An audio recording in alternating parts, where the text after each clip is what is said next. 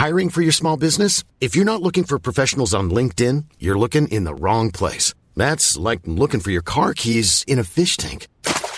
LinkedIn helps you hire professionals you can't find anywhere else, even those who aren't actively searching for a new job but might be open to the perfect role. In a given month, over 70% of LinkedIn users don't even visit other leading job sites. So start looking in the right place. With LinkedIn, you can hire professionals like a professional. Post your free job on linkedin.com slash people today.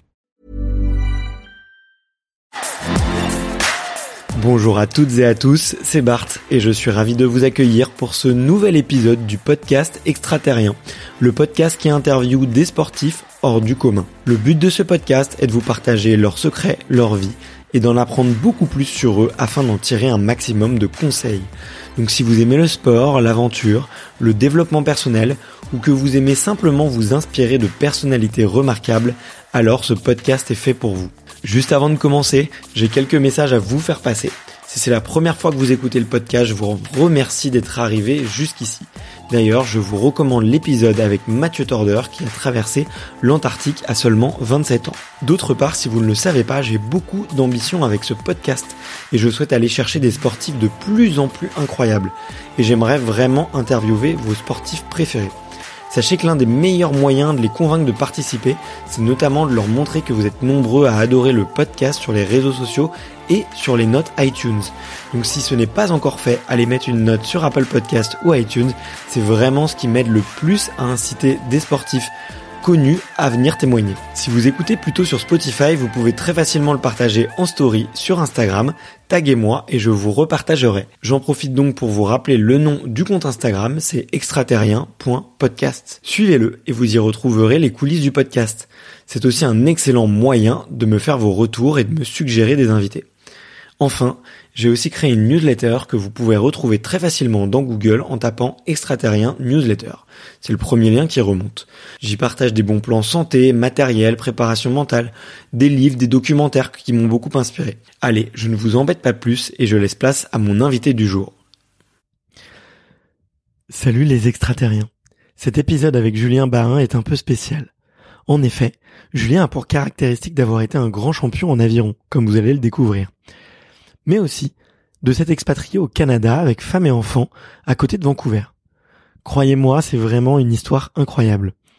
C'est pour cette raison qu'avec Anne Fleur du podcast French Expat, nous avons eu l'idée de faire un petit partenariat et une double interview. Anne Fleur l'a interviewé sur son expatriation et moi plutôt sur son parcours sportif. Bien sûr, ça s'est entremêlé. J'adore vraiment le podcast French Expat qui raconte des histoires de Français qui sont partis vivre à travers le monde. Vraiment, moi aussi, ça me fait voyager. En plus, Anne Fleur fait du super contenu. Son travail est soigné, vraiment de qualité. Et c'est une excellente intervieweuse qui m'inspire beaucoup. Je suis même un peu jaloux car son épisode est plus sympa que le mien. Mais chut. Alors, je vous recommande vivement d'aller écouter sa conversation avec Julien Bain sur le podcast French Expat. Allez, bon épisode eh bien, c'est bon, j'ai appuyé sur record et on est, euh, on est, euh, du coup, on est en train d'enregistrer avec euh, Julien. Ben, salut Julien, comment vas-tu? Eh ben, salut Bart, ça va très bien. Eh ben, écoute, j'ai, je crois que c'est le, non, c'est le deuxième épisode que j'enregistre avec autant de décalage horaire. Je crois que j'avais fait Joanne Defay, mais qui était en Australie. donc effectivement, là, on est, on a quoi? On a 10 heures de décalage, c'est ça? 9 heures exactement avec Vancouver. Ouais. 9 heures avec Vancouver. Donc ouais, effectivement, parce que tu es euh, dans les, tu es de sur la côte ouest euh, canadienne, dans une des plus belles régions du monde, en tout cas pour les gens qui aiment la montagne et qui aiment la nature, une région qui est, qui est très préservée. Euh, donc euh, j'aurais quelques petites questions effectivement parce que je, je, rêve un peu de grands espaces en ce moment, donc je suis très curieux un peu de savoir qu'est-ce qui t'a donné envie. bon, j'ai une petite idée bien sûr, mais tu le dises un petit peu avec tes, tes propres mots. mais comme je te le disais, le la, la, tradition sur le podcast euh, extraterrien, c'est de commencer euh, par l'enfance et de savoir euh, quel est ton premier souvenir de sport? Eh ben écoute, ça tombe bien parce que je pense que c'est c'est parfait pour la le, moment actuellement. C'est mon premier souvenir de, sport, c'est probablement les, c'est pas probablement, j'en suis sûr parce que je m'en souviens, c'est les les Jeux Olympiques de 92 Barcelone. Et j'ai souvenir, j'avais 6 ans à l'époque, j'ai souvenir de de rentrer de de, des activités d'été et de, et de regarder les jeux en fait. Euh, et de rentrer et d'être pressé de regarder les Jeux Olympiques à la télé. Alors, j'ai pas un souvenir exact de me dire euh, cette performance-là plus qu'une autre, mais c'était pour moi ma, première euh, ma première relation à regarder le sport à la télé vraiment et, euh, et j'en ai un, souvenir presque un souvenir d'été en fait à l'âge de 6 ans. Et ce qui est assez intéressant, c'est que bah, je le vis en ce moment parce que c'est bah, les Jeux Olympiques d'hiver. C'est assez, c'est assez les Jeux Olympiques d'hiver, c'est assez important au Canada. C'est le, j'ai envie de te dire, plus important que les Jeux d'été ici. Et, euh, et mes enfants, ils ont, bah, ils ont 5 ans et 3 ans, enfin 6 ans presque, et, et près bientôt 4 ans. Et, euh, et en ce moment, c'est ils rentrent de l'école et euh, on va regarder, papa, on regarde les, les Jeux Olympiques. Et, euh, et je vois ma fille qui qui est, euh, qui est là, qui regarde les Jeux Olympiques de Pékin. Et donc je voilà, c'est l'occasion pour moi, pour la première fois, de leur raconter euh, un peu plus sur ce que moi j'ai vécu à Pékin en 2008, mais aussi tout simplement les Jeux Olympiques. Et je vois dans leurs yeux un peu parce que j'ai pu probablement vivre à ce moment-là. Ok. Tu leur as partagé quelques quelques souvenirs précis? Qu'est-ce que tu leur as dit? Euh, Bah, tu sais, c'est un peu, euh, on voit on voit les, les, les, médaillés, les gens heureux, les gens qui pleurent, euh, euh des sports différents et, euh, et déjà leur raconter un peu l'aventure olympique. J'ai sorti pour, je pense, la première fois avec ma fille bah, ma médaille olympique et lui raconter un peu de ce que c'est, de de lui raconter un peu les la, les coulisses d'une performance comme ça.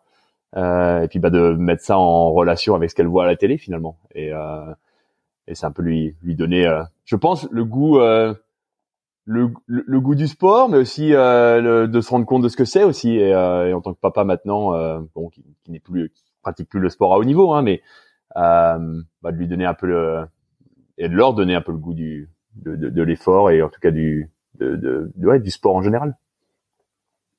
Ok. Et toi, ces jeux de, de 92 à Barcelone, tu les avais regardés avec euh, tes parents peut-être? Ah bah probablement oui, c'était avec mes parents. Euh, j'ai pas j'ai pas un souvenir. J'avais 6 ans, donc j'ai pas un souvenir euh, clair. Je, je revois notre maison à l'époque, je revois où était la télé, je me revois rentrer et vouloir regarder les Jeux Olympiques. C'est un peu c'est un peu le souvenir que j'ai, voilà, de, de, de ce moment-là. C'est pas pas très précis.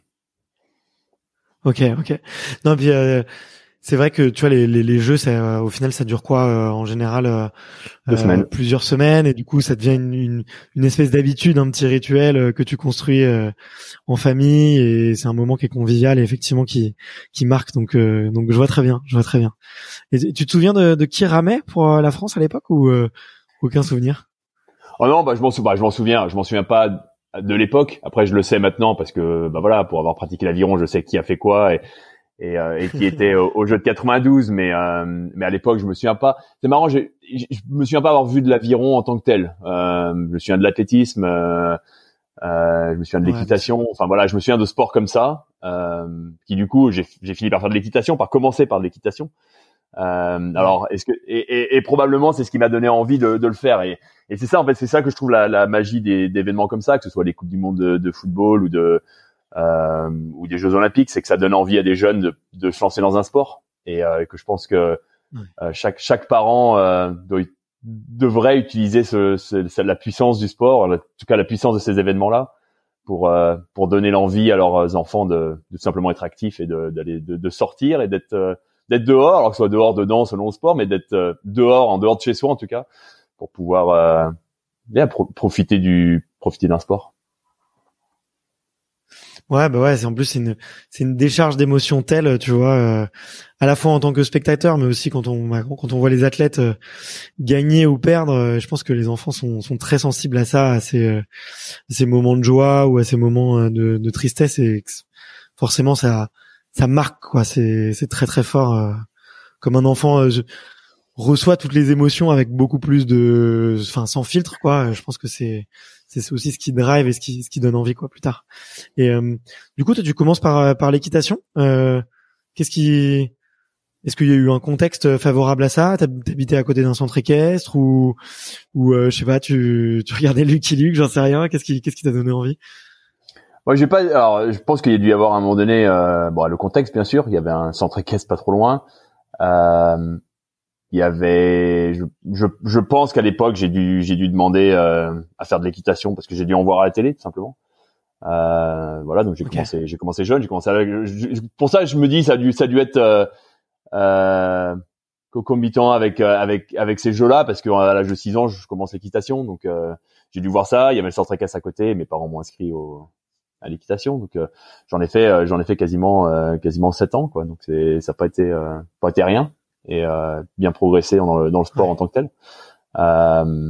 et voilà après j'arrête j'arrête j'arrête l'équitation en pour, un, certain nombre de raisons. Alors bien entendu, il y a, moi je suis, je suis d'une grande fratrie, on est cinq enfants, euh, c'est pas un, c'est pas un sport euh, ou une pratique qui est, qui est, qui est, j'ai envie de dire bon marché. Euh, à un certain moment, ça commence à devenir dispendieux et puis euh, ça c'est une, des raisons. Puis j'ai eu des, des problèmes de, de santé, oui, des problèmes de santé avec, euh, j'ai grandi très vite avec des une scoliose bien prononcée. Euh, et donc à l'époque, les docteurs, euh, mon docteur de famille, hein, dit, me dit, écoute, il faut que tu fasses un sport, il faut que tu fasses un peu plus de un sport physique en tant que tel. Alors, je sais que les, les équitants vont probablement me dire que l'équitation c'est aussi un c'est aussi un sport, mais à, l'époque, voilà, euh, il fallait que je me fasse, euh, il fallait que je me muscle, il fallait que je, je me renforce le, le au, niveau du gainage et puis que je fasse une pratique un peu plus, un peu plus physique en tout cas. Et, euh, et donc à l'époque, vu, vu mes, ma condition qui était quand même, encore une fois, scoliose assez prononcée, et ça a été l'équitation ou la, ou la natation. Pardon, l'aviron ou la natation. Il fallait que je quitte l'équitation et, et parce que c'est des sports portés en fait avec des impacts, avec enfin, peu d'impact. Euh, je connaissais ni l'un ni l'autre, ou en tout cas je savais que j'étais pas forcément à l'aise dans l'eau, ou pas du tout même à l'aise dans l'eau, avec euh, une, une, phobie de l'eau assez prononcée. Euh, et donc c'est à, à reculons, ouais non c'est à reculons. Ça, je sais que ça, ça choque les gens de temps en temps, mais c'est ouais je suis pas je suis pas à l'aise dans l'eau. Je pense que je suis pas capable de de, de tenir très longtemps, euh, en tout cas de rester au-dessus de l'eau euh, très longtemps. Donc euh, bah ça a été, je me suis dirigé vers le vers l'aviron parce que bah parce que à reculons, mais voilà parce que c'était sur un bateau et j'étais pas dans l'eau. Et c'est pour ça qu'en voilà en 99, bah, j'ai tourné la page de l'équitation et je me suis lancé dans le dans l'aviron. Ok. Et, et ton médecin a pas essayé de te, te décourager justement parce que sur, sur l'aviron, parce que le dos est quand même alors bon, tu muscles énormément le dos, mais euh, tu vois, on peut. Enfin, moi, j'avais entendu dire aussi que c'était euh, dans certaines certaines pathologies pouvaient être euh, pouvaient être provoquées justement par le fait d'être un peu trop assis, d'avoir un peu le, le dos courbé par certains moments s'il y avait un mauvais placement et tout. ça n'a pas été ton cas? Bah alors moi, ma la condition à l'époque, c'était justement c'était un manque de gainage et un manque de, de qui faisait que j'étais en train de, de, de m'affaisser sur moi-même en fait. Donc euh, pour simplifier le problème, donc c'est okay. le fait de faire de l'aviron à ce moment-là. Alors oui, effectivement, l'aviron à haute dose, et j'en suis un exemple aussi, c'est que j'ai eu des pathologies après créées par la par l'aviron à, à, à, très haut niveau, euh, notamment déjà une chirurgie du dos et, et, et d'autres, mais qui n'avaient rien à voir avec ma, ma scoliose en fait. Euh, la, scoliose, la scoliose a été assez rapidement euh, euh, résolu par par le fait que je, voilà j'ai fait du sport, j'ai étudié, euh, j'ai fait un sport qui était complet, euh, qui m'a permis de me muscler et de, de, de renforcer mon gainage.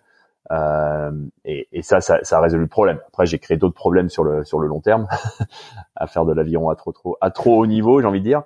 Euh, mais probablement, j'aurais pas fait du, euh, du patinage de vitesse, voilà, où t'es toujours courbé en avant et utiliser que tes jambes. Je pense pas que c'était à ce moment-là une bonne une bonne réponse au problème que j'avais. Ok. Non mais c'est quand même c'est quand même marrant et et c'est quand même euh, peut-être un, un message à faire passer euh, à tous les, les papas et les mamans qui nous écoutent, c'est que t'as peur de l'eau, t'as a priori euh, pas un dos super puissant alors que c'est quand même un des muscles les plus sollicités dans l'aviron et ça t'a pas empêché de d'avoir enfin de d'avoir une super carrière remplie de médailles, de, de joie et de plein de performances quoi. Donc j'ai presque envie de te dire euh, que rien ne te destinait à à ce sport-là quoi. Enfin, est-ce que toi avec le recul, il y avait des quand même des signes annonciateurs de je sais pas d'un d'un d'un gros palmarès ou en tout cas de, de grosses performances dans l'avion? Oh, pas du tout. Et, euh, et c'est vrai que si euh, tu parles de, de conseils à des papas ou des mamans, euh, voilà, qui nous écoutent, là, c'est, je pense que la, et, et enfin, je, je, dis souvent ça quand quand j'interviens dans des soit dans des écoles ou, ou, ou auprès de, de, d'entreprises ou qui me posent cette question-là, c'est tu peux pas forcer euh, tu peux pas forcer quelqu'un à, à, aimer quelque chose finalement. Euh, ça doit venir avec la passion, ça doit venir avec le, le temps. Euh, alors bien entendu, en tant que parent, on, on aide, on, on, peut-être on insuffle certaines certaines valeurs ou certains concepts. Euh, mais je pense que rares et très très rares sont les les enfants qui ont pu euh, performer à très haut niveau après avoir été finalement que les euh, enfin poussés par leurs parents. Et quand je dis poussés c'est vraiment poussés par leurs parents. Euh, alors il y a, des, il y a, des exemples hein, on les trouvera les exemples. Mais je pense que la majeure partie les 99% des très très des athlètes de très très haut niveau ils ont simplement déjà aimé ce qu'ils ont fait en commençant voilà alors en ayant un rêve en ayant envie de, de peut-être d'aller aux Jeux Olympiques ou peut-être simplement de bah, comme moi, peut-être à un moment donné, c'est juste de, de, de, réparer un problème euh, et à reculons. Et quand je le dis, j'y suis allé à reculons à l'aviron. Hein. C'était pas, c'était pas une histoire d'amour de suite. Hein.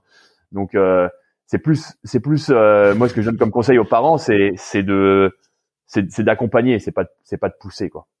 Et probablement le plus grand cadeau que mes parents m'ont fait, ça n'a pas été de, à ce moment-là, c'est de, oui, de m'inscrire au club d'aviron, mais de me dire, écoute Julien, voilà, t'as un problème, il faut le, fais, fais au moins un an, euh, tu tu, on t'inscrit et tu et t'y vas et, euh, et au bout d'un an on, verra où t'en es quoi. Voilà. Et euh, mais par contre euh, c'est pas c'est pas un mois, c'est on on est engagé dans le process et parce que voilà parce que ça c'est les valeurs que mes parents m'ont m'ont inculqué, c'est de euh, voilà, quand on se lance dans quelque chose, bah on fait bien quoi. Et, euh, et ça, je pense que déjà, c'est c'est 80% de la, de la solution quand on fait du très haut niveau. Euh, c'est que voilà, quand on s'engage dans quelque chose, bah on va au bout quoi. Et, euh, et, et j'avais j'avais donné des j'avais donné une intervention euh, dans une école, euh, une école privée en, en, en Corée quand j'étais aux Jeux Olympiques en, en, 2018 là à Pyeongchang pour euh, pour les Jeux d'hiver. Et, et, et l'intervention justement, elle était autour de des parents qui poussent leurs enfants à faire certaines certains sports. Euh, sur le principe que voilà mon fils va être le futur va être le futur Zidane ou mon fils devrait être le futur Gretzky en en hockey ou parce que ils, ils ont presque l'impression les parents qui veulent vivre ce qu'ils n'ont pas vécu et le transmettre par leurs enfants et on a tous l'impression que nos enfants sont les septièmes merveilles, voilà, les, les meilleures, les meilleures merveilles du monde qui vont tout réussir à, notre place. Et c'est ça le pire, c'est les, les parents sur le bord du, du terrain qui sont en train de crier, euh, voilà, en train de pousser les enfants plus fort que ce que les enfants peuvent le faire. Euh, c'est pas comme ça, en tout cas, que moi je le dis, hein, c'est pas comme ça que votre enfant deviendra champion olympique, c'est pas comme ça que votre enfant deviendra, euh, euh, gagnera la Coupe du Monde de, de, de, de, soccer ou de football ou quoi. Enfin, c'est, euh, faut être là, il faut inculquer des valeurs. Euh, et moi, la meilleure chose que quand les gens me disent tes, tes enfants vont être les, les futurs rameurs, euh, ils vont être champions olympiques puisque voilà, vous êtes tous les deux euh, tous les deux rameurs ou des rameurs de très haut niveau. J'ai envie de regarder, je dis maintenant, moi, si ma, si ma fille a envie de faire de l'équitation parce que c'est ce qu'elle a envie de faire ou parce qu'elle est inspirée en ce moment pour faire du ski, euh, alors bien entendu, ça sera peut-être un peu plus dur si on n'a pas de montagne à côté de chez nous, mais mais mais j'ai juste envie de l'accompagner finalement dans ce qu'elle a envie de faire et ce sera déjà et de lui inculquer des valeurs de voilà des, des valeurs d'effort, des valeurs de, de, partage, des valeurs qui font que le sport est spécial. Et c'est en faisant ça qu'après, peut-être elle poussera la porte un peu plus loin et qu'elle ira dans le haut niveau. Mais j'ai pas forcément envie de l'envoyer là-dedans. Ouais, ok.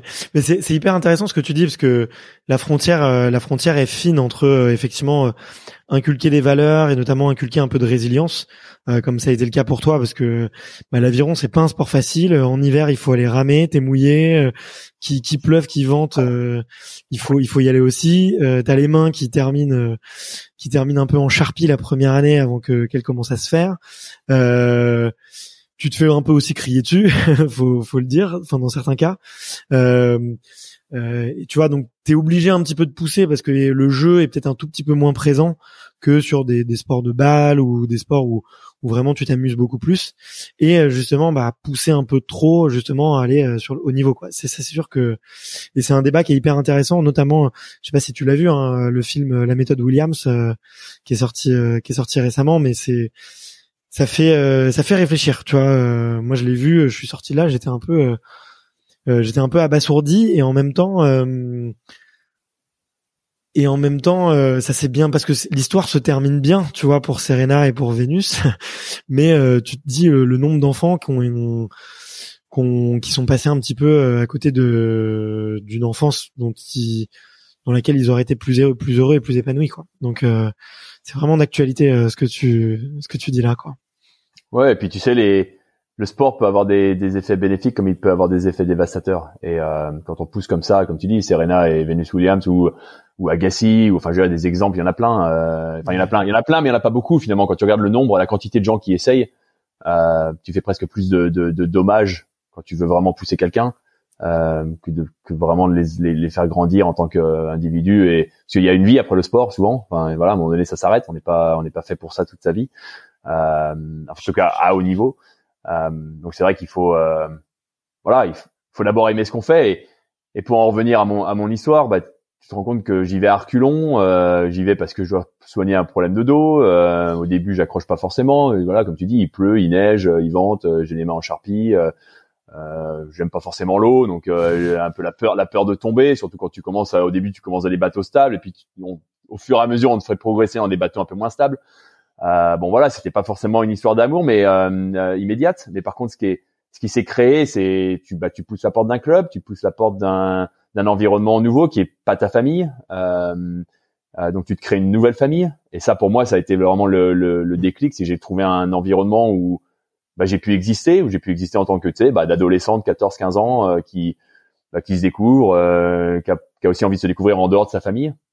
Ça m'a permis de voyager. C'était mes premiers euh, mes premières expériences vraiment de bah, de compétition à l'autre bout de la France, de charger le camion du club et puis de, avec la tente et puis d'aller voilà d'aller à, la régate de Bordeaux le week-end en mai ou et ça, ce genre de choses, ça a été pour moi, c'était le déclic. J'ai été dans un groupe à l'époque de, de jeunes minimes au club d'Angers Nautique Aviron, et, et tu, bah voilà, t'es es un des membres de l'équipe et tu prends ta place et tu découvres bah, que t'es meilleur que certains ou que tu, tu sais, tu commences à prendre confiance en toi. Et et moi c'était la compétition qui m'a vraiment euh, qui m'a vraiment fait accrocher. C'était ce côté euh, bah ouais euh, à se pousser à, à, me pousser individuellement au sein d'un collectif avec des gars avec qui j'ai encore des contacts aujourd'hui alors que voilà on, on partage ça alors c'est quelque chose de spécial quoi. Et euh, moi c'est ce qui m'a fait accrocher et donner l'envie de revenir la saison d'après, de pas raccrocher les raccrocher les rames au bout d'une saison comme j'avais dit euh, initialement et de me dire bah tiens il y a peut-être quelque chose de plus, j'ai envie de pousser j'ai envie de pousser plus loin. Et, ça a été qu'au bout de deux ans j'ai envie de te dire que vraiment j'ai découvert que il y avait un potentiel de haut niveau que j'avais je pouvais je pouvais aller plus loin mais ça ça c'est pas été ça a pas été immédiat donc voilà, encore une fois, je, les, les, parents qui mettent leurs enfants en pensant qu'en un mois ils vont réussir à résoudre les problèmes et en, en, en, en transmettant finalement leur leur envie d'être bon à un sport et en, en, faisant tomber ça sur leurs enfants, euh, bah, je pense que c'est pas la solution. Ouais, ouais, ouais je, je suis, je suis tout à fait d'accord avec toi. Je pense que effectivement, il y a, il y a aussi avec les années aussi une autre forme d'éducation et je pense qu'on est euh, une génération un peu plus ouverte euh, où on a envie euh, peut-être de, de, proposer un autre monde et un autre type d'éducation à nos enfants. Donc ça fait c'est intéressant que tu le dises. Et d'ailleurs il y a très peu enfin en tout cas pas que je, je sache tu vois toutes ces histoires de d'enfants un peu forcés ça vient souvent de, de parents qu'on échoué ou même qu'on jamais essayé eux-mêmes, tu vois. Euh, dans le cas de, dans le cas de du père des Williams, euh, je crois, enfin, il a jamais été joueur, tu vois, de haut niveau ou quoi. Euh, c'est juste, il s'est dit à un moment, euh, tiens, je vais, je vais le faire. Euh, c'est une bonne idée que mes filles le soient, mais lui, il a jamais vraiment essayé. Et je pense qu'il y a aucun sportif de haut niveau qui a connu, on va dire, les médailles, les palmarès et tout, qui a envie de vraiment pousser son enfant et qui, est, qui a envie de le forcer. Enfin, en tout cas, pas que je pas que je sache. Bon, je vais pas dire des, des choses sans, pour des bêtises, mais euh, en tout cas, c'est un sujet intéressant. Et pour en revenir effectivement à la, à la camaraderie, euh, ben, je l'ai entendu souvent dans l'aviron que c'était pour les. Généralement, c'est un peu. Euh, on, arrive dans l'aviron un peu par hasard des fois, et puis on y reste pour le club, la camaraderie, euh, le l'ambiance qui y règne. J'avais interviewé Jérémy Azou aussi que tu connais sûrement d'ailleurs il était il y a encore pas si longtemps que ça dans, dans la région, non? Je si je me trompe. Ouais, c'est ça. Oui, oui, on habitait. Euh, ouais. ouais. ouais, on habitait pas très loin. Il était. Euh, euh, bon, il est venu plusieurs fois ici chez moi. On a passé des week-ends sympas et, oui, non, je suis un, un très bon. Jérémy, c'est un très bon ami. c'est un très bon ami. Hein. Très cool. Bah ouais, il me disait euh, effectivement que ouais, il y avait un, un super, une super ambiance dans, dans les clubs d'aviron et même un, même après, euh, enfin, ça inculque des valeurs et une espèce de solidarité et de fratrie qui, qui est, euh, qui est assez unique. Donc, donc j'en doute pas. Et à chaque fois que je rencontre des rameurs, il y a, y, a, y a de très très belles valeurs derrière ça. tu, tu mentionnais que ouais, au bout de deux ans, tu te rends compte que tu peux faire du haut niveau. tu te rends compte toi-même ou c'est, je sais pas, de, des coachs, des résultats particuliers qui te qui te qui te font avoir la puce à l'oreille? Bah, ouais, tu te rends compte que tu que tu progresses euh, que tu progresses bien. Enfin moi à un moment donné, je me rends compte que je vais plus vite que les autres ou que tu sais les petites euh, régates locales, bah t'es un peu au-dessus du lot. Euh, il y a deux trois indicateurs. On fait tu sais pas mal de, de, de tests sur la ça s'appelle l'ergomètre ou la machine à ramer, le fameux concept 2 qu'on a dans les dans les dans, dans les gyms, ouais voilà dans les dans les clubs de gym. Euh, bah voilà, tu te rends compte que là à ce moment-là, bah, j'ai j'ai des capacités qui sont un peu euh, bah, encore une fois, je dis au-dessus du lot. J'aime pas trop dire ça, mais voilà, bah, je vais plus vite que les autres. je, bah, commence à battre un ou deux records ici ou là, et et euh, et bah ça te met la puce à l'oreille, oui. Euh, après, moi, j'ai j'ai un souvenir euh, assez mémorable de, de mon entraîneur. J'étais en, en, train de m'entraîner euh, donc en, en skiff, ce qui est le bateau le bateau solo, en individuel, et et je me souviens de voir sa tête avec un grand sourire. Et donc, je, mais à sourire, je pensais qu'il se moquait de moi en fait. Et je me souviens m'arrêter et lui dire qu'est-ce qu'il y a qu'est-ce que qu'est-ce que je fais de mal?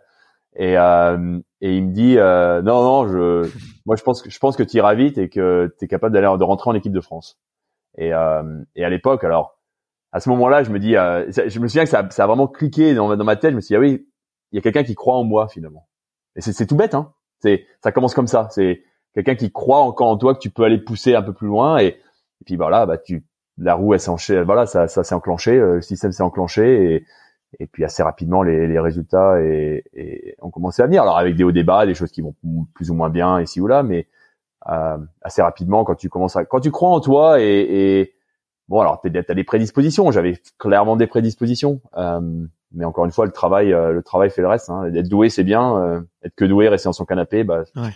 on, ça fait pas ça. Il y a le travail, il faut, faut mettre le travail et les heures et puis l'envie de le faire quoi. Donc euh, voilà. Ouais. Puis ça reste un sport. Euh, dis-moi si je me trompe. Le, alors le, en plus le terme que j'avais utilisé pas très glorieux, mais j'allais dire besogneux. Mais t'es obligé de, de faire quand même un gros gros volume d'entraînement. Euh, j'en parlais avec Jérémy et Enfin, lui, il bossait, on le voit s'entraîner le matin, le midi, le soir. Euh, enfin, toi, j'imagine que ça devait être pareil. Euh. Alors, euh, j'ai cru comprendre qu'en arrivant au Canada, le, volume d'entraînement avait grossi, ou en tout cas, on regardait beaucoup plus les chiffres. Donc, je serais curieux de savoir aussi la différence de culture. Mais ça reste ouais, un sport où où tu t'es obligé de vraiment quand même compter les heures et de compter les watts, quoi. tu peux pas, tu peux pas te planquer, ça c'est sûr. Non, mais c'est c'est toujours pareil. Je pense qu'il y, y, a une version il y a un côté don et un côté travail et, et je pense que l'aviron est dans un est dans un ratio qui est euh, qui est le travail t'amènera plus loin que ton don voilà. Euh, et là où je pense qu'il y a d'autres sports et tu vois j'ai un mon, frère euh, mon, frère a été euh, pro, en hockey sur glace et euh, il a joué pro en, en France et et, et c'est vrai qu'on en, on en parlait, c'est qu'il y a un côté travail, il y a toujours un côté travail. Par contre, il y a un côté don qui est plus important, je pense, euh, dans, dans certains sports, la façon que tu as de, de de, de patiner, de, de, de, de, comprendre le jeu, de voilà, il y a des choses qu'on n'invente pas. Et, euh, et, là où l'aviron, je pense qu'il y a des choses qu'on n'invente pas non plus, mais mais la partie travail euh, et on le voit très vite quand on est plus jeune. Euh, ceux qui sont très doués au début, bah ils voilà, ils vont bien. Et puis moi, j'étais un tout petit peu moins doué, je pense que d'autres. Euh, donc au début, bah, j'étais pas forcément à gagner ou pas forcément devant, et puis tout d'un coup ça s'inverse. Et ça s'inverse euh, souvent, euh, souvent par la quantité de travail et les heures qu'on met quoi. Et, et oui, l'aviron c'est un sport besogneux. Je sais pas si c'est le mot. en tout cas, c'est un sport qui nécessite beaucoup d'heures de travail, tel que je pense que la natation est, est relativement similaire aussi dans la dans l'approche ou la course à pied. Euh, où il faut voilà bah faut mettre les heures quoi s'il y a pas les heures alors il y a un voilà, encore une fois il y a un côté don j'étais prédisposé je pense par ma taille par euh, la taille de mes bras, la longueur de mes jambes, enfin bref, on peut et puis mon, mon l'aspect cardio qui était qui pour moi est voilà ma, ma, ma pompe, c'est ce qui est le plus euh, c'est ce qui me permet d'avancer vite. Euh, mais mais bon, faut mettre les heures pour le développer quoi. Ouais. Euh, J'avais une petite question un peu technique, tu vois. Euh, je suis en regardant un petit peu ton ton palmarès. Euh, tu t'as as, navigué en 4 de couple, en 2 de couple. J'ai vu aussi des, des médailles en en skiff. Euh, mhm. Donc skiff, c'est c'est quand t'es tout seul sur le bateau. Euh, comment J'avais pas demandé à Jérémy, du coup, je suis curieux de te demander à toi. Euh, comment ça se décide ça? Sur quel euh, est-ce que tu vas être à 8 est-ce que tu vas être à 4 à 2 euh, tout seul? Comment est-ce que ça se fait? Euh, et comment est-ce que tu choisis aussi si tu vas justement à ramer avec deux rames ou une rame? Désolé j'ai oublié le terme technique c'est les couples d'ailleurs, euh, c'est ça. Alors, oui, alors la coupe, ouais, ça, la, coupe. Comment, comment est-ce que ça choisit ça Ouais, vas-y. Bah, explique-moi, explique-moi un peu tout ça et comment comment est-ce que ça choisit quand t'es quand t'es jeune Où est-ce que tu où est-ce que tu peux te positionner euh, pour justement euh, choisir un petit peu ton bateau et, ta spécialité dans la discipline? Alors, écoute, la, déjà la, la, la, chose de base à comprendre, c'est qu'effectivement il y a deux disciplines à l'aviron. Euh, il y a la couple et la pointe. Euh, on est en couple. Euh, on rame en couple quand on a deux rames et on rame en pointe quand on a une rame par rameur.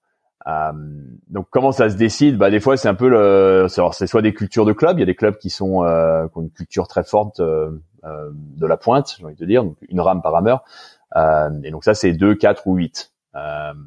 donc c'est pour ça qu'on entend parler quand vous regardez les Jeux Olympiques, le 2 de pointe, le, le, le 4 de pointe sans barreur ou le, le 8. Alors souvent on dit le 8, mais c'est un 8 de pointe. Et puis bah voilà, la couple c'est 1, 2 ou 4. Euh, et puis c'est voilà, c'est une histoire de culture de club. Des fois, c'est une question aussi de bah, de chance un peu parce que euh, moi, je me suis retrouvé à un moment donné où il y avait un petit peu moins de rameurs dans mon club. Euh, donc déjà, voilà, le 8 c'est pas forcément possible parce qu'il n'y a pas 8 rameurs. Euh, et puis et puis je suis arrivé où bah voilà, j'étais un peu tout seul dans ma catégorie d'âge à, ce moment-là et donc je me suis retrouvé en, en skiff, donc qui est le, le, le 1 de 1 de couple si on utilise le, le, le mot euh, le mot technique. Euh, I'm Sandra, and I'm just the professional your small business was looking for. But you didn't hire me because you didn't use LinkedIn jobs. LinkedIn has professionals you can't find anywhere else, including those who aren't actively looking for a new job but might be open to the perfect role, like me. In a given month, over 70% of LinkedIn users don't visit other leading job sites. So if you're not looking on LinkedIn, you'll miss out on great candidates like Sandra. Start hiring professionals like a professional. Post your free job on linkedin.com/people today. Et, et, voilà, donc je me suis retrouvé, je me suis retrouvé tout seul à, à ramer dans mon dans mon bateau, euh, et donc je me suis spécialisé euh, en couple, voilà, donc euh, avec deux rames.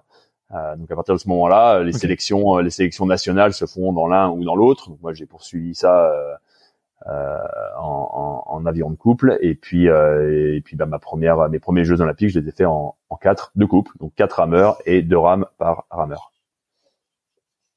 Ok. Et comment se font les équipes du coup en équipe nationale? Il me semble que c'est une une notamment pour les jeux ou pour ou pour les saisons, c'est la fédération non? Qui choisit euh, quelles quelles équipes vont être alignées ou les, les rameurs qui vont être alignés. Oui, c'est ça. Bah il y a des il y a un parcours de sélection tout au long de la saison euh, qui permet du coup d'identifier euh, d'identifier des des rameurs. Alors après au bout d'un moment, il y a ceux qui sont euh, qui sont là, qui font partie des meubles, j'ai envie de te dire, qui sont euh, qui, qui performent de façon régulière et donc c'est un peu, euh, on sait qu'il y a, mais c'est aussi un moyen pour les, les, les, jeunes ou les nouveaux de pouvoir euh, bah, venir se mesurer aux, aux anciens et de montrer leur leur valeur. Donc bah, moi j'ai suivi le parcours de sélection dans mes premières années et puis bah, c'est là que tu commences à battre des anciens ou être placé dans les dans la sélection au cours de l'année. Et puis il y a des en, en, avril il y a ce qu'on appelle les, les bateaux courts, c'est comme ça qu'on appelle ça. Euh, c'est si on fait de la couple, donc deux rames par rameur, on fait euh, on fait les sélections en individuel. Donc là, tout le monde tout le monde est en individuel et ça permet d'identifier les les meilleures individualités. Et pareil pour la, la pointe. Donc là, c'est au moins deux, euh, une rame par rameur. Et donc euh, à partir de là, selon voilà, s'il y a deux euh, s'il y a deux rameurs qui sont très très rapides euh, devant, bah souvent ça ça donne un peu une indication qu'un deux de couple peut aller peut aller bien. L'idée c'est de faire les bateaux les plus performants au niveau international. Euh, et euh, donc c'est comme ça que se fait la sélection. Et puis il y a beaucoup de, une fois qu'on est un peu dans le système, bah, il y a beaucoup de stages hivernaux euh, qui se font. Donc on bouge pas mal en France et on s'entraîne avec. on n'est pas forcément de la même la même région. Moi j'ai beaucoup ramé avec Cédric Berès qui est de, Toulouse à l'origine. Moi j'étais à Angers et puis à Compiègne après pour mes études. Euh, bah, on n'est pas au quotidien ensemble, donc tu, tu, on est régulièrement réunis sur des lieux de stage ouais. pour pouvoir bah, pouvoir faire des kilomètres encore ensemble. Et encore une fois, il y a que les heures de les heures d'entraînement qui font que on a on peut avancer à un moment donné. Ok. Et euh, j'avais une petite question. du coup, comment le Est-ce que les duos euh, se font aussi euh, un peu par affinité ou par connivence Tu vois, ça peut être un. Enfin, vous êtes adversaire une partie de l'année, vous êtes coéquipier une autre partie de l'année ou sur une autre discipline. Est-ce que c'est important de de bien s'entendre avec le copain? J'ai cru comprendre d'ailleurs dans ton super échange avec Anne Fleur sur sur le podcast du coup French Expat que que dans la sélection canadienne, il y avait un peu une autre approche. Euh, en, en, France, on essaye quand même de d'avoir une affinité entre les rameurs ou pas? Et d'ailleurs, est-ce que c'est pas dur à gérer d'avoir euh, bah, ton le la personne avec qui tu rames qui va se retrouver par moment ton ton adversaire entre guillemets? Ouais, bah c'est ça fait partie du ça fait partie de la culture du sport aussi, c'est que on est adversaire un jour et, et coéquipier le lendemain. moi, j'ai toujours dit, je suis je, je de façon euh, le but le but final c'est d'avancer c'est d'avancer vite dans l'équipage. Voilà. Euh, j'ai pas forcément envie de ramer je ramer avec mes copains parce que euh, parce que c'est mes copains voilà. Euh, au final euh, au final c'est on va aussi vite et on le dit souvent aussi c'est on va aussi vite que l'individualité la, la, la moins rapide dans le bateau. Donc euh, c'est c'est je compare ça souvent c'est comme si on faisait un, un relais un 4 fois un 4 fois 400 mètres relais ou 100 mètres relais avec les euh, avec les, les, pieds et les mains euh, liés quoi.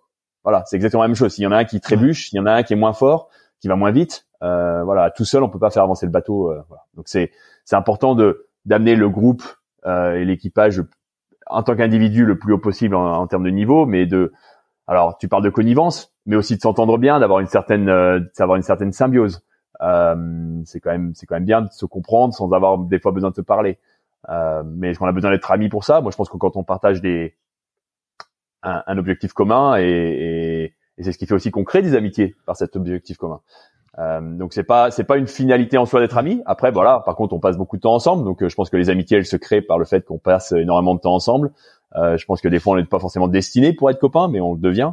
Euh, et puis ça crée quelque chose. Tu parlais de camaraderie, de fratrie, de voilà, ça crée quelque chose de, de, de spécial parce qu'on vit des choses qui sont bah, qui sont extrêmes dans l'approche ou, en tout cas on vit des moments des moments uniques et forts. Donc non, je pense que c'est c'est important. Alors après, les, les, les, les sélectionneurs le, le, voient aussi. Hein. C'est en passant des heures ensemble, tu deviens ami, mais c'est pas parce que tu es ami que tu fais avancer le bateau. Donc en faisant en mettant les gens ensemble, en créant des, euh, des, des, des, duos, des, des quatre ou des huit, bah voilà, on, on crée une certaine, une certaine, certaine, certaine, certaine dynamique d'équipe.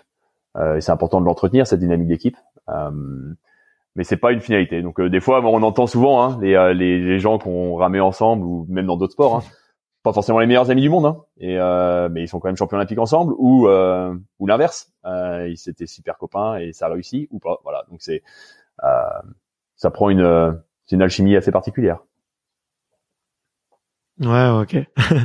Mais je, je, viens de croire, je viens de croire que ça doit être quand même pas facile à gérer de de d'être euh, opposant un jour et puis euh, le lendemain de devoir d'avoir un projet de d'aller chercher une médaille en équipe à, plusieurs. Donc c'est c'est c'est hyper intéressant comme mentalité. Effectivement, je pense que ça apporte aussi, ça force un peu à l'humilité, tu penses pas?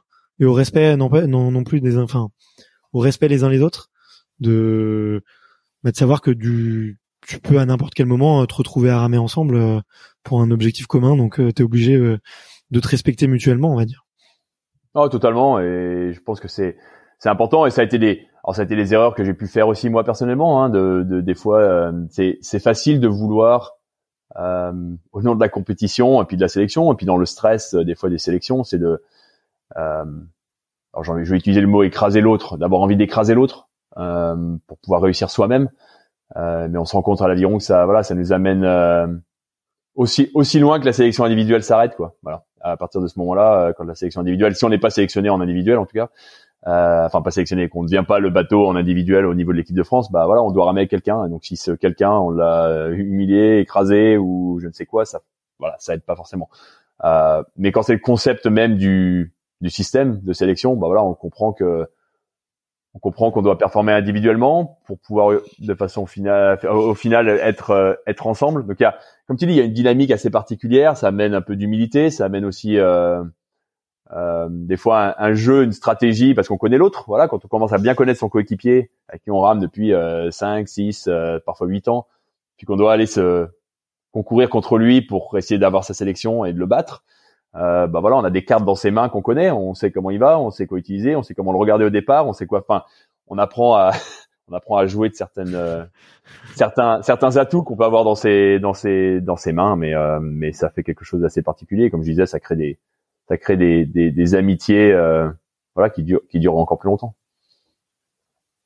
Ok, bon bah cool, c'est ça fait plaisir à entendre et T'as remarqué une différence de culture euh, dans une de culture sportive justement entre entre le Canada et la France? La France restera, tu vois, toujours un, un grand pays d'aviron. Tu vois, je pense que quoi qu'il en soit, euh, il y, a, y a eu euh, il y a plein de générations de d'excellents rameurs.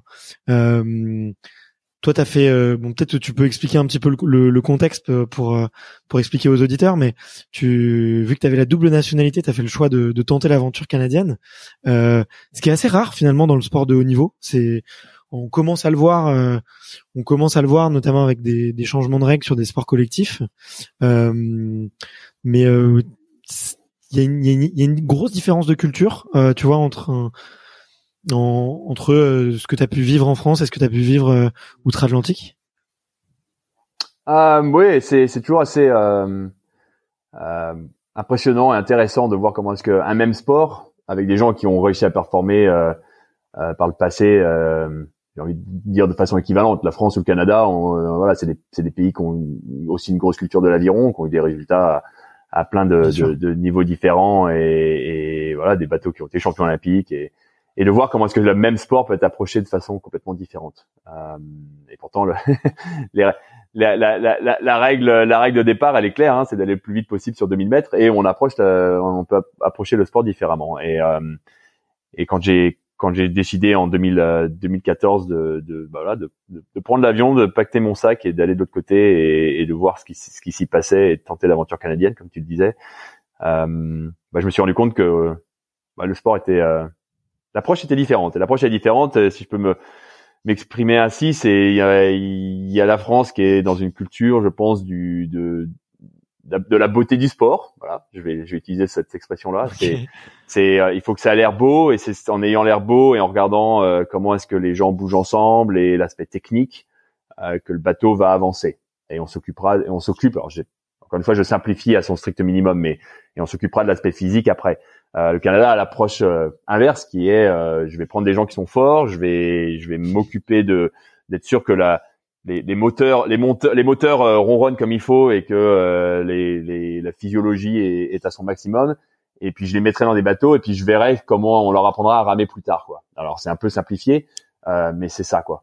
donc on se retrouve avec des rameurs au Canada qui sont physiquement très forts, euh, beaucoup plus fort que ce que j'ai pu euh, globalement voilà euh, voir en France. En tout cas les les chiffres les chiffres parlent d'eux-mêmes. et puis mais par contre voilà c'est rude c'est rude quand ça rame quoi. C'est c'est fort, c'est ça, ça oublie quelques quelques détails techniques. Là où la France voilà on s'occupe du petit doigt sur la vidéo, on s'assure que tout bouge bien ensemble.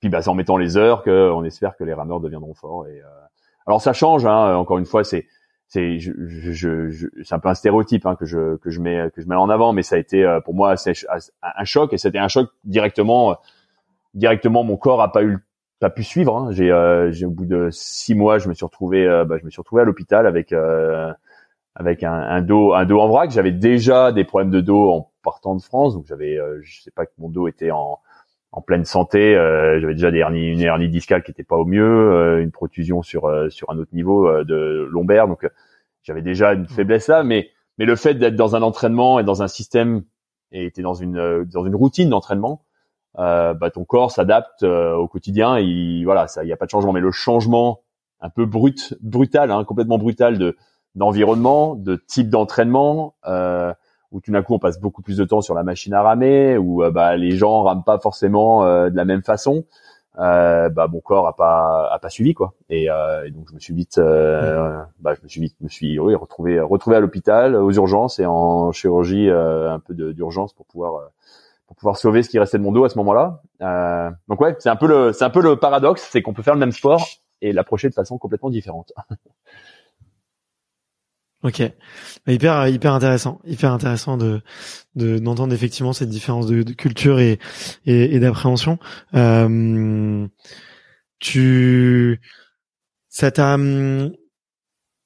T'es arrivé au Canada avec de, de réelles ambitions sportives ou c'était euh, essentiellement, euh, tu vois, euh, une opportunité aussi de changer de vie et de, de vivre de vivre quelque chose?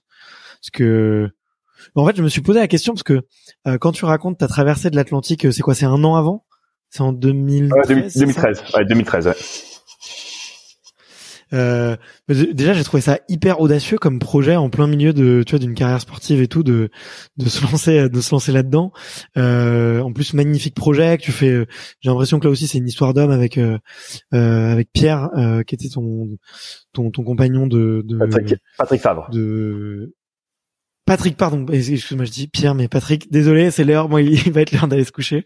Euh, euh, ouais, je, je, me suis dit, est-ce que à ce moment-là, ouais, tu, tu rêves déjà un peu de d'autres choses ou de nouvelles aventures, de nouveaux challenges aussi C'est c'est quoi un petit peu le la genèse de de ce départ au Canada? Ouais.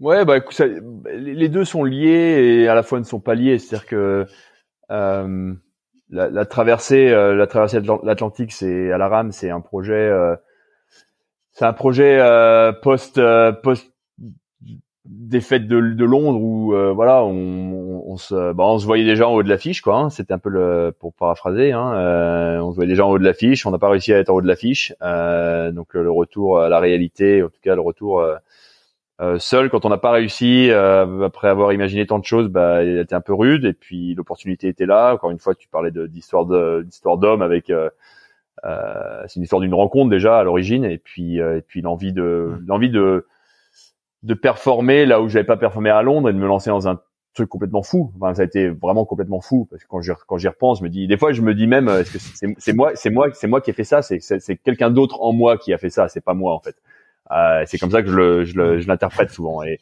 et c'est ça, c'est c'est euh, c'est presque en réaction euh, et, et, et, très réactionnel dans les dans la dans l'approche. Voilà, je me suis lancé ce défi-là.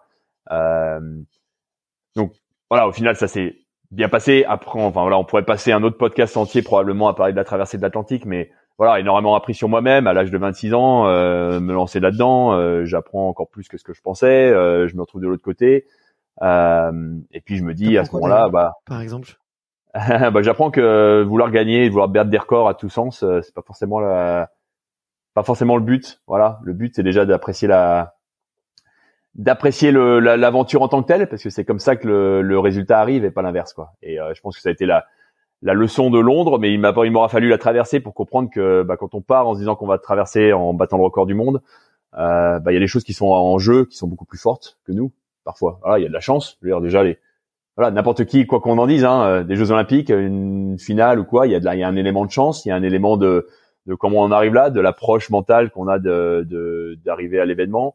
Euh, il y a tellement de choses qui rentrent en jeu euh, que que voilà, j'avais, je pense, sous-estimé. Euh, voilà, je pensais que je pouvais tout contrôler. Et je vais le dire, je pensais qu'à 26 ans, à ce moment-là, j'étais capable de contrôler tout et de mettre ma performance euh, au centre et, et qu'avec ça qui comptait.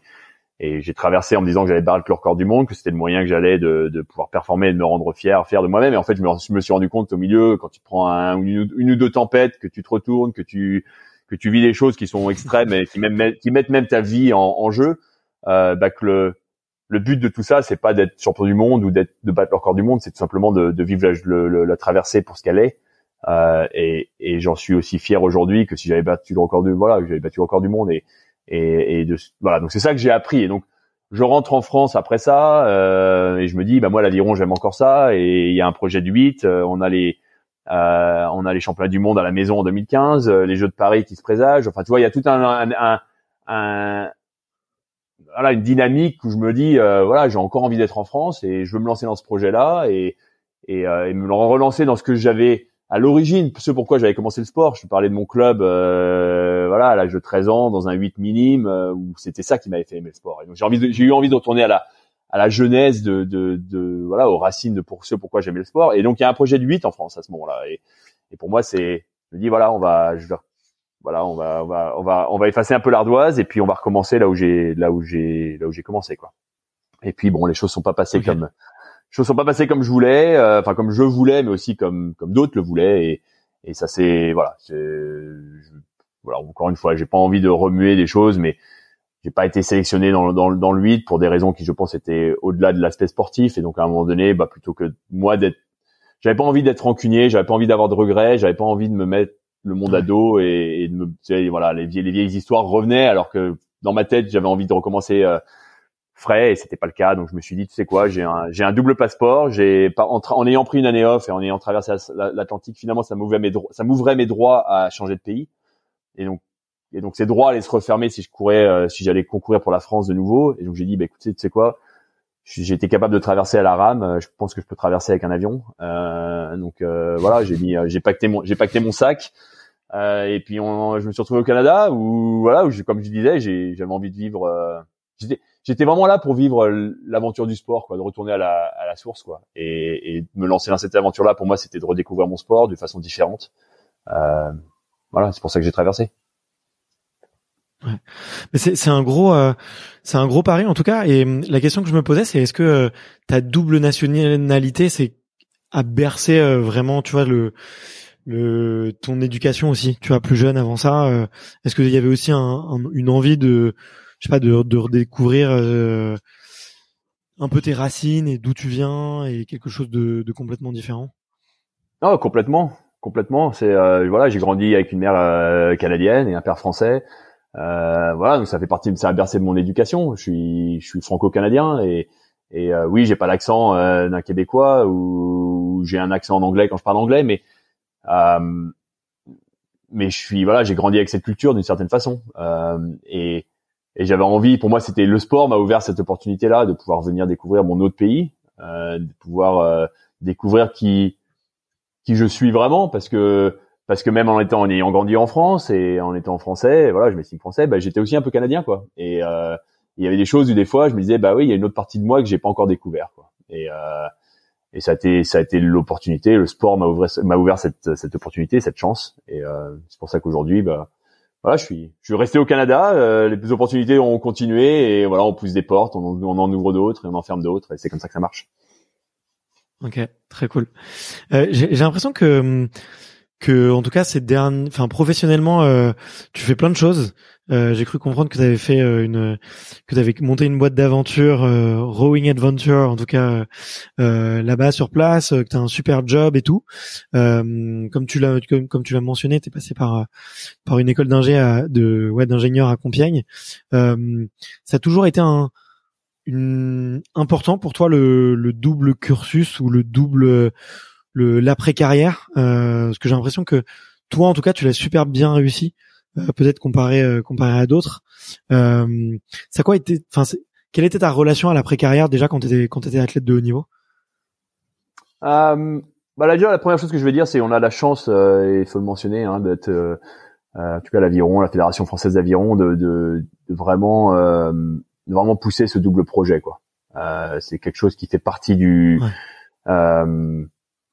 du, du protocole presque pour être euh, pour être au sein de l'équipe de France. Voilà, il y a un, il y a, il y a un contrat de double projet, euh, que ce soit euh, en faisant des études ou en travaillant après euh, dans des entreprises. Alors avec des aménagements. moi, j'ai travaillé pour quand je, suis sorti de l'école d'ingé, j'ai travaillé après pour pour SNCF en tant que cadre cadre opérationnel à, à, Toulouse. Alors à, à mi-temps avec des voilà avec certains aménagements, mais en tout cas qui te mettent un pied dans un pied à l'étrier déjà et qui te, te font dire aussi qu'il y a un monde après, quoi. Hein, qu'on est euh, euh, aussi bien tête qu'on soit dans notre monde et dans notre cocon, euh, bah il y a une réalité. Il y a des, bon, en l'occurrence là, des trains à faire tourner, des centrales, à, des centrales à faire, à, à, gérer, ou, ou tout simplement pour certains être, enfin tout simplement, c'est pas tout simplement, mais voilà, il y a des, il y plein de rameurs et ou d'autres athlètes en France qui font, qui font ce, ce, double, ce double cursus, et je pense que c'est très important de le, le souligner. maintenant, mon mon deal, moi, à l'époque, il a été très clair aussi. On parlait de valeurs avec mes parents. Euh, le sport, ça a toujours été quelque chose qui, est, qui, est, qui faisait partie du. On a tous fait du sport dans ma famille. Encore une fois, on est cinq enfants et on a tous fait du sport et on a tous tous performé à relativement haut niveau, en tout cas, euh, dans les équipes nationales ou en tant que professionnel. Et, et, euh, et je pense que ça vient des valeurs qu'on était et dans des sports différents. Donc je le dis aussi, hein, c'est pas que l'aviron, c'est pas que les prédispositions. Je pense qu'il y a une il y a une éthique, euh, une approche quand on fait un sport ou quand mmh. on approche les choses qu'on fait, en tout cas au quotidien. Euh, et le deal il était clair. Hein, euh, mes parents sont aussi sont enseignants tous les deux. C'était que voilà le, le, cursus scolaire, bah, ça doit suivre quoi. Et que même si on est euh, même si le sport c'est bien, même si les régates avec les copains le week-end ou les championnats de France ou les championnats du monde ou je sais pas ce que tu fais, voilà, bah il y a un il y a un bulletin scolaire à la fin du trimestre, il y a une école, il y a des choix à faire pour son école, il y a voilà et qu'on fait pas ça au dépit de, voilà, au dépend de, c'est c'est on fait on le fait avec ou on le fait pas, voilà. Et euh, c'était un peu les valeurs, quoi. Et donc, euh, bah moi, me, voilà, mon deal était clair, c'était de ramener des bonnes, euh, des bonnes notes pour que je puisse continuer à ramer. Euh, c'était de pouvoir aller vite en aviron pour que je puisse avoir un aménagement sportif avec mon école. C'était pour que, enfin voilà. Donc du coup, ça devient presque un jeu, j'ai envie de te dire, d'être, de faire les deux bien. Et et, et, et, ça, c'est, tu vois, on parlait tout à l'heure des parents qui poussent leurs enfants. Si, si finalement c'est au détriment de bah, du reste, bah on fait pas des bons, on fait pas des bons citoyens au final, ou on fait pas des gens, quand je dis des bons citoyens, des, simplement des personnes qui sont équilibrées et qui bah, après il y a une famille, ou il y a une vie, il y a, il y a un, voilà, moi, aujourd'hui je vais au travail pour pouvoir, bah, comme tout le monde, hein, payer son payer son prêt immobilier et mmh et mettre à manger sur la table quoi. Donc euh, voilà, il y a une vie après le sport euh, et puis les cas de gens qui sont euh, qui en font une carrière et qui en sont millionnaires après, bah il y en a pas beaucoup quoi. ouais, c'est vrai. C'est vrai effectivement ouais. Euh, et euh, et tu vois des des choses de que tu tires en tout cas de si tu devais mettre deux mots sur ce que tu as tiré du monde du sport et que tu as apporté dans le monde professionnel dans ta carrière euh, tu vois, moi je trouve que les entreprises misent pas assez encore sur les anciens athlètes de haut niveau, ceux qui ont très très bien réussi, mais aussi même ceux peut-être qui ont un tout petit peu moins bien réussi, qu'on n'a peut-être pas vu à la télé, mais qui ont quand même eu euh, la rigueur euh, de et la résilience de faire des longues carrières. Euh, toi, qu'est-ce que tu mettrais comme objectif justement sur les qualités que le sport t'a transmis pour aujourd'hui ta carrière professionnelle? Bah, moi, je pense que le numéro un que je mettrais devant et que je vois au quotidien, c'est vraiment ce, ce côté euh, euh, rigueur et, et, et approche euh, approche de l'équipe et du euh, genre, ici en, en, anglais on dit euh, go the extra mile, mais c'est un peu euh, voilà, c'est pas, on s'arrête pas à 5 mm. heures, euh, on ferme la porte. C'est pas, ça veut pas dire qu'on doit pas, on doit toujours faire des heures supplémentaires ou je sais pas quoi, mais c'est, c'est ce côté, bah voilà, il y a un, j'ai, j'ai, je vais, je, travaille avec toi et on est là ensemble dans le même, dans la même galère. Enfin moi c'est comme ça que je le vois. C'est peut-être les valeurs de l'aviron, hein, peut-être que je me trompe, mais pour le reste du sport, mais moi c'est voilà, on est ensemble dans le même bateau. Hein. Si je coule, je coule avec toi, quoi. Hein. Voilà. Donc euh, euh, j'ai pas forcément envie de mettre sur mon collègue euh, quelque chose que euh, j'ai envie, dont j'ai envie de me débarrasser. C'est plus c'est ce qu'on peut travailler ensemble pour pouvoir de façon ultime bah, réussir ensemble, quoi. Parce qu'on est dans la même on est dans la même équipe quand on joue ensemble et et oui il y a des dynamiques un peu euh, individuelles des fois et mais ça encore encore une fois le sport le sport et en tout cas l'aviron m'ont amené ça. Euh, et je pense que globalement voilà comme tu le dis on mise pas assez euh, les entreprises en général ne misent pas assez sur euh, sur ces, ces, ces années ces années de, de sport qui amènent qui amènent à for enfin ça formate ça c'est sûr. Des fois faut déformater pour mettre dans le monde dans le monde réel après mais euh, voilà, rigueur, euh, esprit d'équipe, euh, capacité à, à, à, apprendre et à se remettre en question. on parle aussi, tu sais, les, les, les on, on, est les, moi j'ai envie de te dire, on est une catégorie socio-professionnelle en tant qu'athlète, en tout cas, voilà, on va au bout des choses, quoi. même si, voilà, même si c'est dur, quoi. Et, et ça, c'est quelque chose qui, qui, qui pour une entreprise, même si la personne n'est pas forcément qualifiée euh, selon la description du job euh, qui est proposé. Ouais. Euh, je pense que les, ces, ces, choses qui sont pas quantifiables, choses qui sont pas forcément délivrées avec un diplôme, euh, bah, c'est hyper dur à, c'est hyper dur à trouver quoi. Euh, ça se crée pas, ça se crée au fil des voilà des années, des heures d'entraînement et tout, et ça c'est déjà fait pour cette. donc euh, moi j'ai envie de te dire, les, les, les entreprises devraient presque même euh, se ruer sur les athlètes et, et, et les former finalement. Si, si, ce qui manque c'est un diplôme, euh, voilà, si les personnes ont les capacités bien entendu à devenir ça ou ça, mais euh, à mettre l'investissement là-dessus parce que le reste, euh, ça c'est de l'or, c'est de l'or en barre quoi. Voilà. ouais. Bon, je suis, je suis, tout à fait d'accord avec toi et, et j'espère qu'on, qu'on on, on, il y aura quelques, euh, quelques oreilles attentives à ces mots euh, et qu'effectivement euh, euh qu'on puisse aller dans ce sens-là. Je pense que ça ferait ça ferait du bien à tout le monde. Euh, je vois que l'heure a bien tourné et que je m'étais engagé à te libérer au bout d'une heure. Euh, que tu m'as dit qu'après tu avais des sûrement des calls ou des meetings à faire. Donc euh, la, toute dernière question que je, que je pose, bon j'aurais j'aurais bien aimé t'en poser 10 de plus sur ton aventure canadienne, sur euh, sur la traversée de l'Atlantique et tout, mais pourquoi pas on, on aura peut-être l'occasion de de remettre ça plus tard. Euh, la toute dernière question que je pose, c'est de savoir, c'est un petit peu comme un passage de de flambeau olympique, mais c'est plutôt un passage de micro. mais c'est quel, quel est le prochain ou la prochaine euh, athlète de haut niveau que tu me recommandes d'aller euh, interviewer justement pour parler un petit peu euh, éducation, pour parler reconversion, vie pro, challenge, double nationalité ou autre sujet, je, je, ne sais pas, mais ne pas parler que de sport en tout cas. qui est-ce que tu me recommanderais d'aller voir? Alors, il semble que, selon ce que tu viens de me dire, il faudra qu'il y ait une partie 2 euh, pour euh, Julien Bain, apparemment. Euh, donc peut-être qu'il faudra qu'on fasse un, euh, une, une, suite. mais je pense que si quelque chose qui que que enfin quelqu'un et quelque chose que je recommande, c'est c'est de d'aller d'aller d'aller parler à Cédric Berès, mon coéquipier de, de longue date. On a vécu ensemble une une longue carrière dans le même bateau en tant que adversaire, en tant que coéquipier. Et que voilà, on est un bon duo qui, je pense que même les interviews croisées des fois sont, on, est bon dans ce qu'on fait ensemble sur l'eau, mais on est aussi bon dans ce qu'on fait en dehors de l'eau. Et je pense que je te recommande Cédric pour sa carrière maintenant, voilà, post aviron, mais aussi peut-être pas une idée d'interview croisée. On est un peu les on est un peu Laurel Hardy ou euh, voilà les, les on est on est on est, complices et euh, je pense que ça pourrait être euh, une bonne idée pour toi et pour les auditeurs. Bah cool, écoute, euh, merci de merci de l'idée, c'est euh, original et euh, écoute avec grand plaisir. Je j'y réfléchis, je te je te fais un retour, mais ça pourrait ça pourrait être super chouette, ouais, pourquoi pas pourquoi pas faire un truc à plus tous les trois d'ailleurs, ça pourrait être ça pourrait être sympa et de vous retourner un peu les questions, ça serait ça serait marrant, je sais pas le, la dernière fois que vous avez fait ça, mais ça pourrait ça pourrait être fun en tout cas.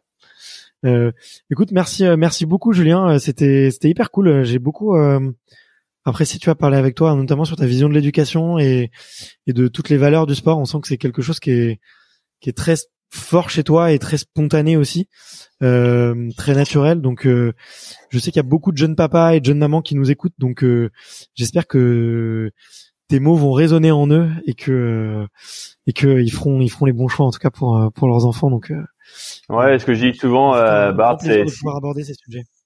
Ouais, ce que je dis souvent, c'est que si les gens ont des questions et aujourd'hui dans le 21e siècle, on utilise beaucoup les, les réseaux sociaux, mais euh, voilà, je suis euh, comme comme beaucoup d'entre nous euh, sur les réseaux sociaux. Si, si vous avez des questions ou voilà, je suis toujours toujours ouvert à, à répondre et voilà, j'ai pas là forcément la solution, mais en tout cas partager une expérience, c'est comme ça. C'est comme ça qu'on se forme, c'est comme ça que je me suis formé et que je continue à me former. C'est voilà, on prend les informations ici ou là et on, on, se fait sa propre, on se fait sa propre idée et, et, et voilà, c'est souvent avec des, des, des voilà des modèles ou des gens qui ont réussi certaines choses ou pas réussi d'autres choses parce que j'ai pas tout réussi euh, qu'on apprend et qu'on avance.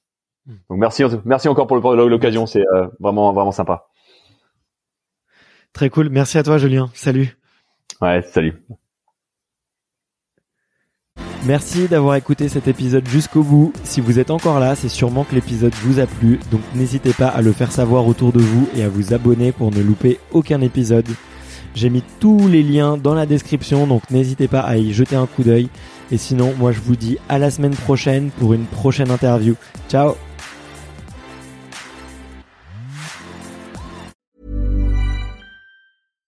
When you make decisions for your company, you look for the no-brainers. And if you have a lot of mailing to do, stamps.com is the ultimate no-brainer. It streamlines your processes to make your business more efficient, which makes you less busy. Mail checks, invoices, legal documents, and everything you need to keep your business running with Stamps.com. Seamlessly connect with every major marketplace and shopping cart. Schedule package pickups and see your cheapest and fastest shipping options from different carriers. With rates up to 89% off USPS and UPS rates. And with the Stamps.com mobile app, you can take care of mailing and shipping wherever you are. Make the same no-brainer decision as over 1 million other businesses with stamps.com. Sign up with code program for a 4-week trial plus free postage and a free digital scale. No long-term commitments or contracts. That's stamps.com. Code program.